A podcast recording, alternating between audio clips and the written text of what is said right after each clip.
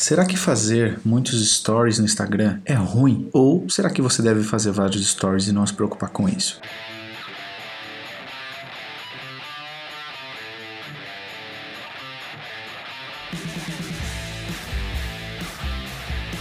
Olá, eu sou Luciano La Roça, especialista em marketing digital, e vamos falar sobre isso aqui nesse podcast.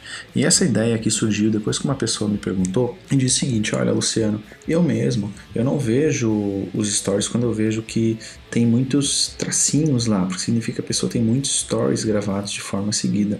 E eu não gosto disso, eu desisto logo de ver. Será que as pessoas que me estão vendo também são assim?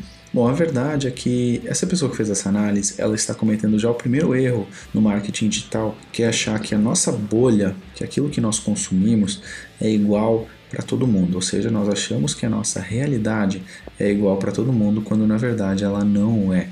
Aquilo que nós fazemos, os hábitos que nós temos, podem ser bem diferentes dos hábitos que as outras pessoas têm no negócio delas ou de forma de consumidor de conteúdo. Então não é pelo fato dessa pessoa, quando vê muitos tracinhos, não ver os seus stories, que as outras pessoas também não vão fazer. Eu sou da opinião contrária. Eu acho que enquanto você tiver conteúdo, é, enquanto aquilo que você estiver compartilhando ajudar a vida das pessoas, ou tornar o dia dela mais feliz ou mais animado, é válido sim para você usar aí no seu dia a dia. Por exemplo, temos vídeos que, de um minuto que são extremamente chatos e temos vídeos de 20 minutos no YouTube que são extremamente interessantes. Então, a, o problema não é a quantidade, mas sim a qualidade daquilo que a gente está fazendo. Outra coisa também que as pessoas se preocupam é porque cada vez menos pessoas vão vendo os stories, né? Então, quando você faz 20 stories, você no primeiro story tem mil, quando você chega no vigésimo, você já tem 200. Será que isso é ruim?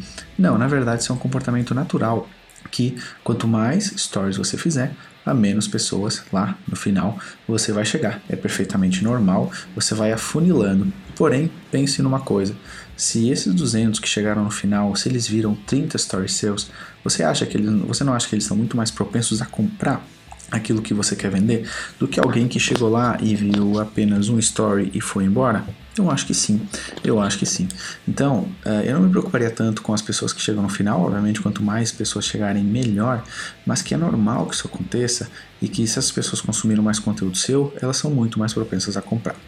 Além disso, no outro dia, foi um domingo, aliás, domingo é um excelente dia para fazer stories, recomendo já, porque tem menos concorrência e as pessoas têm mais tempo para ver esse conteúdo. Uh, o que, que aconteceu ali? Eu faz, fiz bastante stories, fiz uns 30, e a cada 4 stories ou 5 eu tentava fazer a venda de um produto. Uh, então, quando você faz mais stories, você tem mais margem para colocar venda no seu, no seu conteúdo. Quando você faz poucos stories, você, se você colocar só venda, você só vai vender, porque você tem poucos stories ali. Então, eu recomendo que você sim crie bastante stories, desde que o conteúdo seja interessante. Se num dia você postar dois stories, também tá tudo bem, não é por aí. Mas se você tiver conteúdo para entregar, entregue, venda pelo meio e use os stories aí para aprender mais. Se você quiser realmente ter sucesso com stories, confira o meu curso aí, Stories que Vendem, que ele é um curso com mais de mil alunos, extremamente poderoso e que ele vai alavancar aí o sucesso dos seus stories, tá bom?